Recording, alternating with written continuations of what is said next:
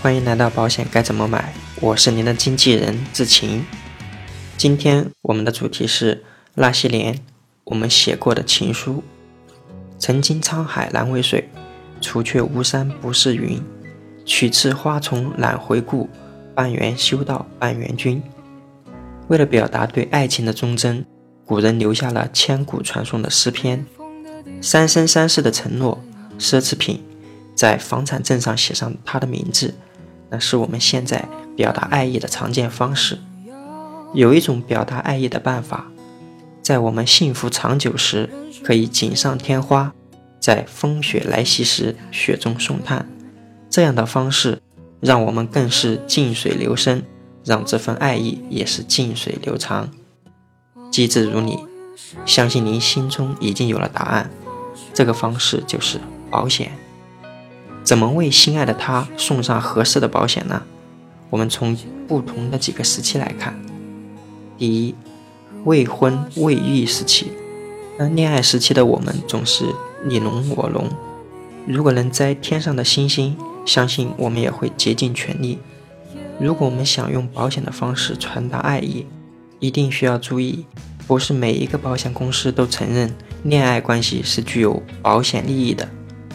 保险法的第三十一条可以看出，人身保险在投保时，投保人对被保险人同意其为订立保险合同在内的多项关系是属于具备保险利益的。然而，每一家保险公司呢，它是有自己的一套投保规则。如果违背了保险公司的投保规则，那这份保险合同也视为无效。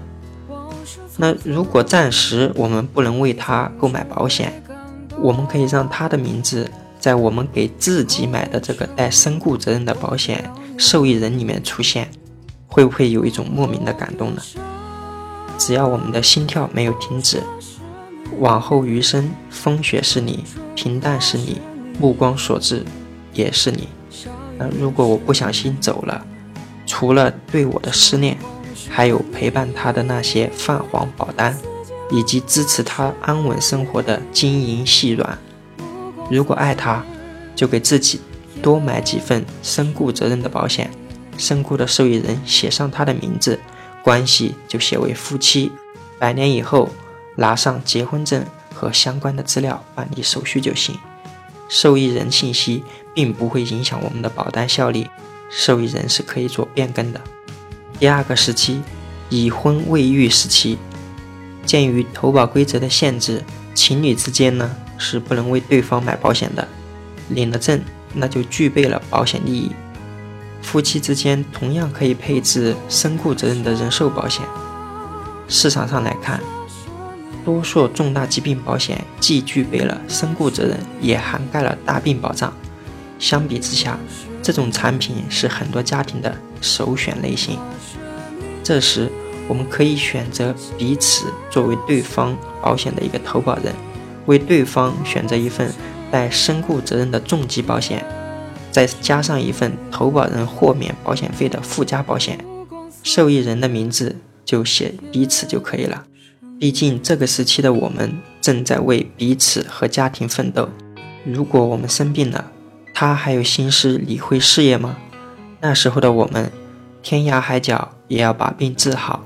地老天荒也要陪到健康，这时光一去不复返，收入中断，家庭目标规划三五年止步不前，一份医疗保险报销看病花费的医疗费用，一份重疾保险，即便因病长期没有收入，也能一次性领取未来几年的工资，让我们安心养病。一个身故责任，即使我们不在了，也让他的生活轻松无忧。第三，已婚已育阶段，已婚阶段提到的健康保险以及带身故责任的人寿保险，同样适用于有孩子时候的我们。那这些是我们家庭保障类型当中保险配置的基础。有了孩子以后，孩子的衣食住行、兴趣爱好、基础教育，都需要我们做家长的逐步规划考量。拼搏着，拼搏着，孩子大了，在某个安静的夜晚，你轻轻抚摸他的发梢，才发现不知什么时候开始，他的头发白了，退休生活即将来临。是的，我们有职工养老保险，父母这代人的养老保险金是多少呢？他们的养老保险金和我们的日常开销相比如何呢？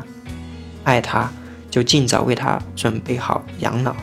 我们是投保人，他是被保险人，加一份投保人豁免保险费的附加险。